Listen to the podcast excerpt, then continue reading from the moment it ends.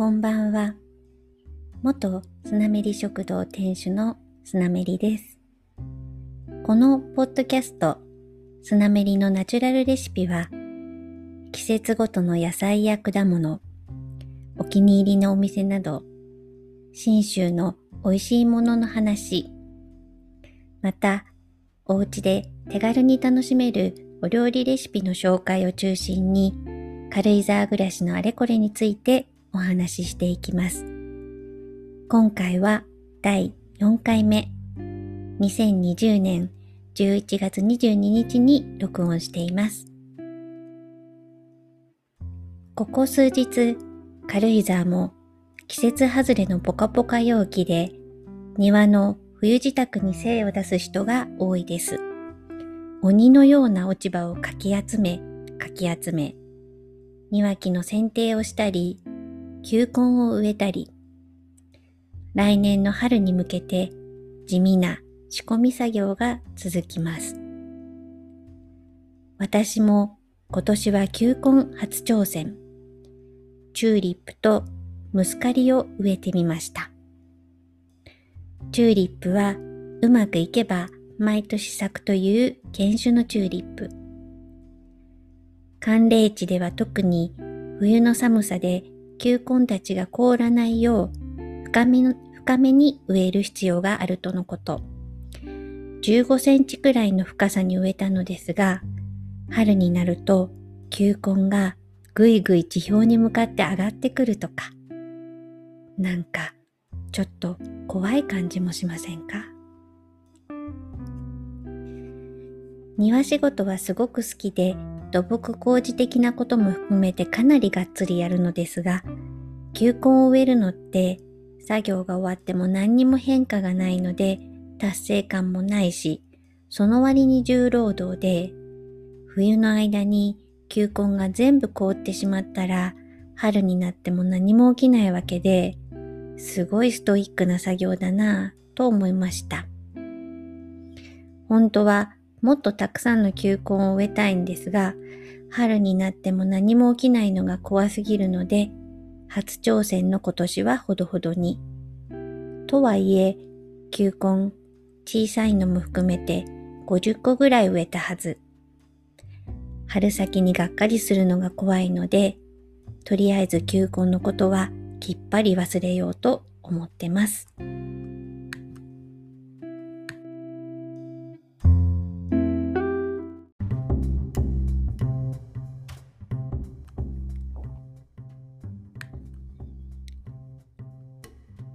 さて、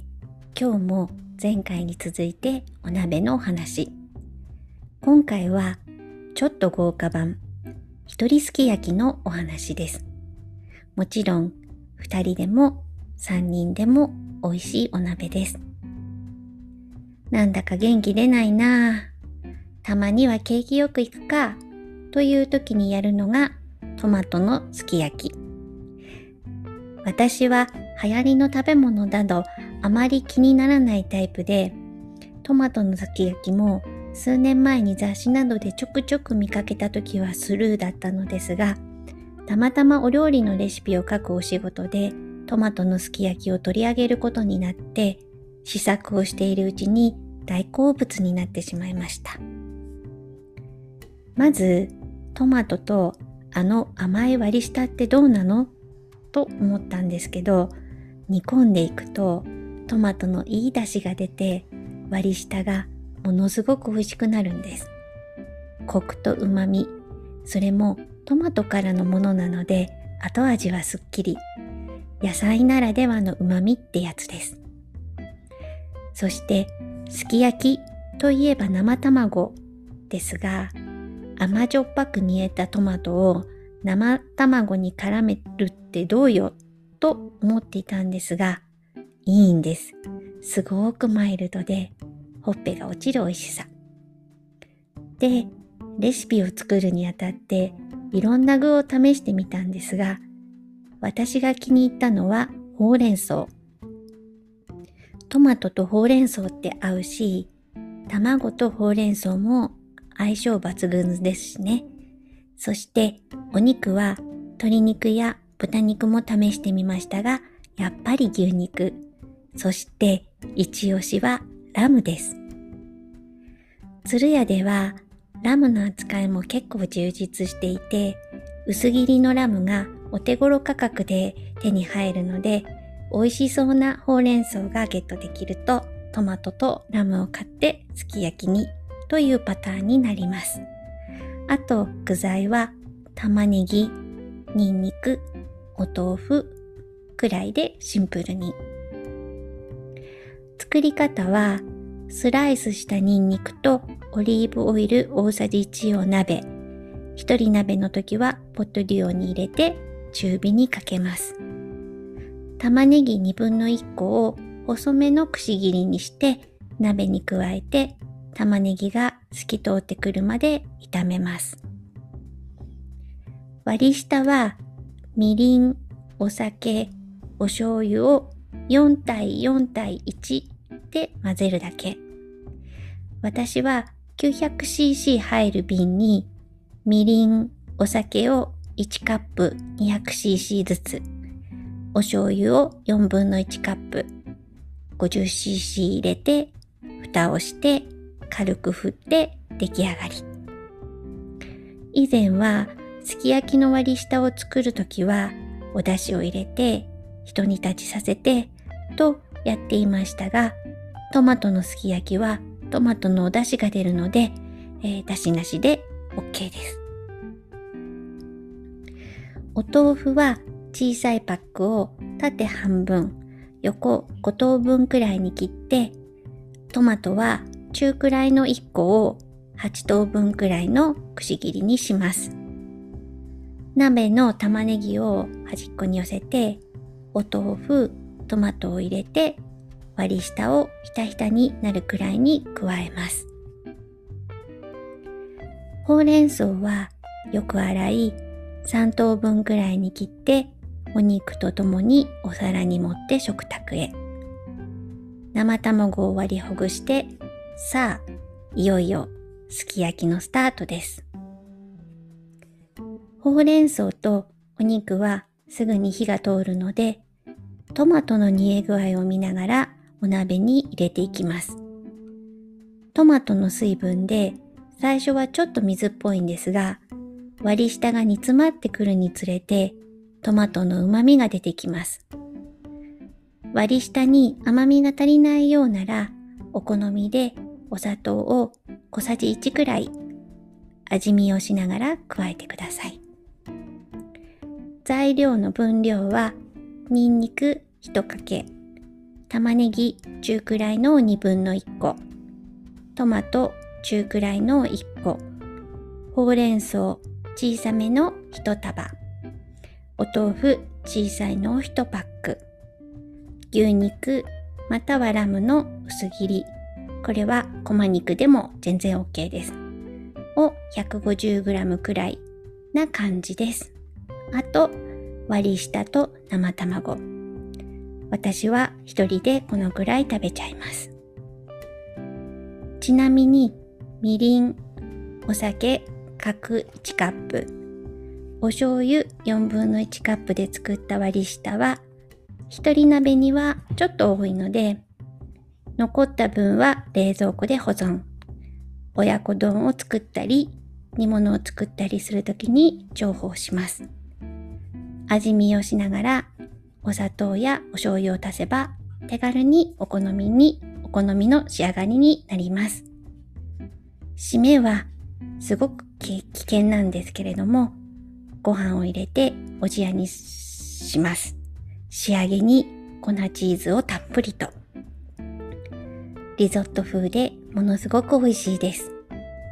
お腹いっぱいでもついつい食べちゃう危険なやつです。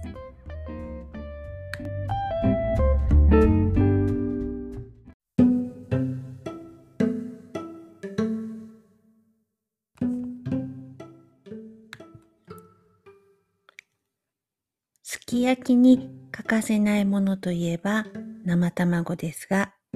私は卵が大好物。私の母親はかなりユニークな物言いをする人で、私が子供の頃、卵が大好きな私に、1日に2個以上卵を食べると頭がはげると脅してました。子供の頃は母の言葉を信じて、卵は好き、でも食べ過ぎたら頭がはげちゃうと真面目に心配してました。その刷り込みのせいか、今でも1日に2個以上の卵を食べると心の奥が少しざわつきます。三つ子の魂って怖いですね。そんな私が一人暮らしでお料理する時間もそんなに取れなくってという若者にまず勧めるのがゆで卵。卵ってパックで買えば安いものだし良質なタンパク質源でかつ半熟のゆで卵にしたら消化も良くて作るのも簡単。食べるのも殻を剥くだけと超お手軽。我が家では数日おきに5、6個ゆで卵を作って毎日犬はおやつに半分ずつ。私もおやつに食べたりご飯のおかずに使ったりしています。おすすめのゆで卵の作り方は小鍋にお湯を沸かして冷蔵庫から出した卵のとんがっていない方の丸っこい方のお尻にピンを刺して穴を開けて沸騰したお湯に優しく入れます。お湯の量はひたひたよりもちょっと多め。卵がしっかり隠れるくらいです。タイマーを8分20秒にセット。卵がゆらゆらするくらいの火加減に調節して蓋をします。タイマーが鳴ったらお湯を捨ててお鍋に冷水を入れて卵を急冷し粗熱が取れたら引き上げます。ちなみにこのタイミングで殻を剥いてゆで卵、ゆで、殻を剥いて食べるゆで卵は最高です。黄身はまだほかほかで、ハフハフ言いながら何もつけずにいただきます。卵の殻に刺すピンは、卵専用のものが100均などで売ってることもあるし、私は壁とかに刺すピンを卵用に一つキッチンに常備しています。卵の大きさにもよりますが、8分20秒で黄身の中心が少し半熟くらいの仕上がりです。8分10秒だと黄身の大部分がとろりとした半熟卵。あとはお好みで茹で時間を調整してください。ちなみに卵が完全に冷める前に熱々と言いながら殻を剥いてポリ袋に入れてポン酢を加えてポリ袋の空気を抜いて冷蔵庫へ。ゆで卵全体にポン酢が絡む程度の量でいいので、ポン酢もジャブジャブ入れる必要はありません。一晩置くとさっぱり味の味卵が出来上がりです。自分好みの半熟具合のゆで卵ができるようになると日常がぐんと充実したものになると思います。ぜひぜひ挑戦してみてください。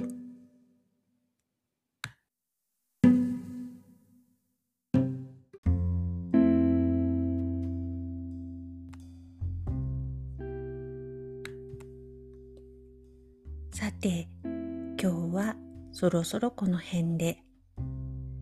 次回は塩麹の話をしようと思ってます。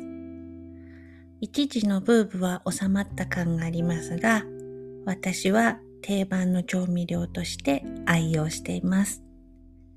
麹を買ってきて、塩麹を作るところからお話ししようと思ってます。我が家はワンルームにロフトという間取りで、このポッドキャストはリビングで録音しています。今日は犬たちがソファーで寝ているので、ソファーの前に座って録音していたら、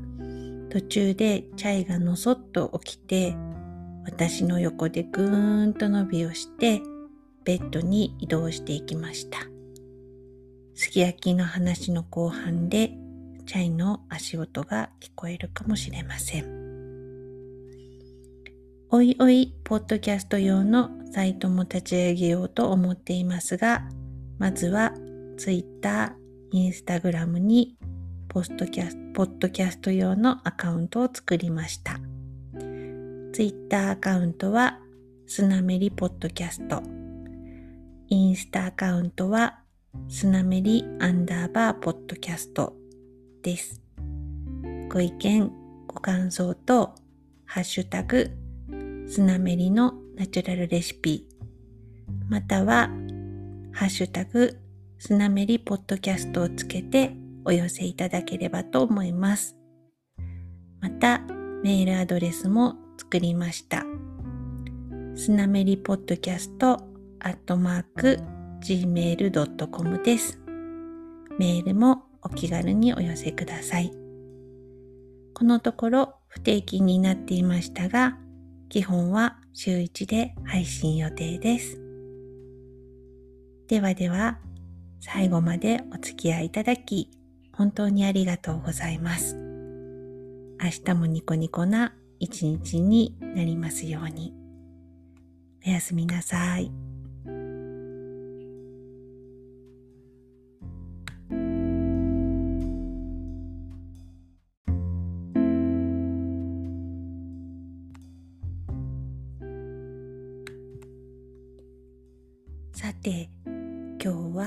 そろそろこの辺で。次回は塩麹の話をしようと思ってます。一時のブーブは収まった感がありますが、私は定番の調味料として愛用しています。麹を買ってきて、塩麹を作るところからお話ししようと思ってます。我が家はワンルームにロフトという間取りで、このポッドキャストはリビングで録音しています。今日は犬たちがソファーで寝ているので、ソファーの前に座って録音していたら、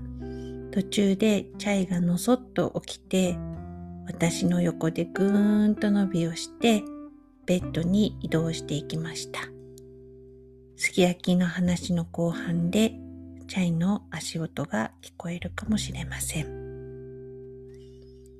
おいおい、ポッドキャスト用のサイトも立ち上げようと思っていますが、まずは Twitter、Instagram に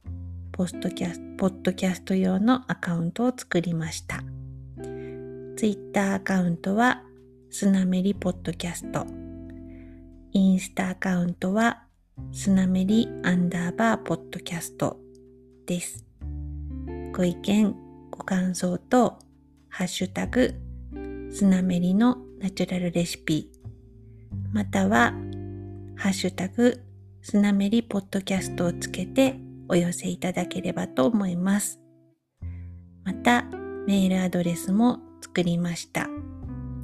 スナメリポッドキャストアットマーク gmail.com です。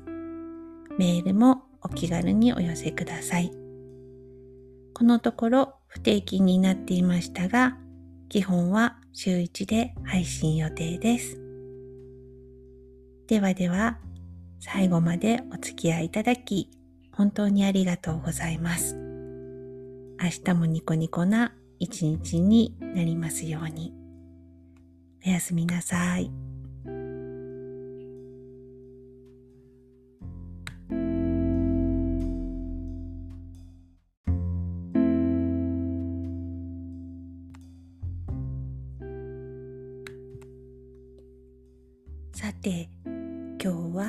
そろそろこの辺で。次回は塩麹の話をしようと思ってます。一時のブーブは収まった感がありますが、私は定番の調味料として愛用しています。麹を買ってきて、塩麹を作るところからお話ししようと思ってます。我が家はワンルームにロフトという間取りで、このポッドキャストはリビングで録音しています。今日は犬たちがソファーで寝ているので、ソファーの前に座って録音していたら、途中でチャイがのそっと起きて、私の横でぐーんと伸びをして、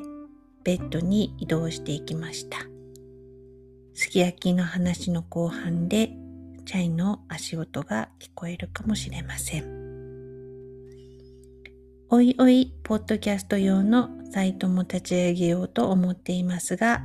まずは Twitter、Instagram にポストキャスポッドキャスト用のアカウントを作りました。Twitter アカウントはスナメリポッドキャスト。インスタアカウントはスナメリアンダーバーポッドキャストです。ご意見、ご感想とハッシュタグスナメリのナチュラルレシピ、または、ハッシュタグ、スナメリポッドキャストをつけてお寄せいただければと思います。また、メールアドレスも作りました。スナメリポッドキャストアットマーク gmail.com です。メールもお気軽にお寄せください。このところ不定期になっていましたが、基本は週1で配信予定です。ではでは、最後までお付き合いいただき、本当にありがとうございます。明日もニコニコな一日になりますように。おやすみなさい。